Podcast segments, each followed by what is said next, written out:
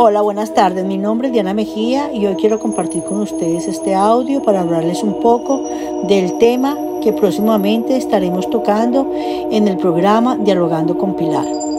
Como les dije, se trata acerca del tráfico humano.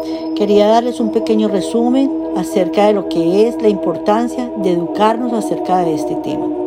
En el transcurso del año podemos ver que más de 700 mil hombres, entre mujeres y niños, son víctimas de este flagelo, vendidos y transportados y retenidos contra su voluntad en todo el mundo, en condiciones similares a las de la esclavitud.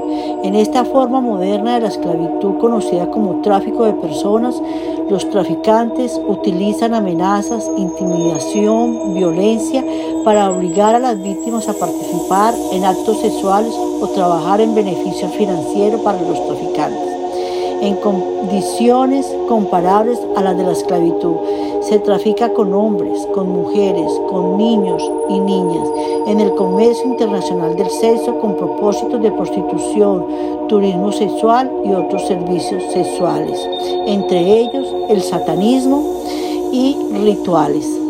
En esta situación de trabajo forzado en detalles de explotadores, obras en construcción, establecimientos agrícolas, la práctica puede revestir también otras formas, inclusive el secuestro de niños y su reclutamiento en las fuerzas gubernamentales de los ejércitos rebeldes, la venta de mujeres y niños con fines de servidumbre doméstica y el uso de niños como mendigos callejeros y guías de camellos. Es un tema muy importante en el que debemos educarnos.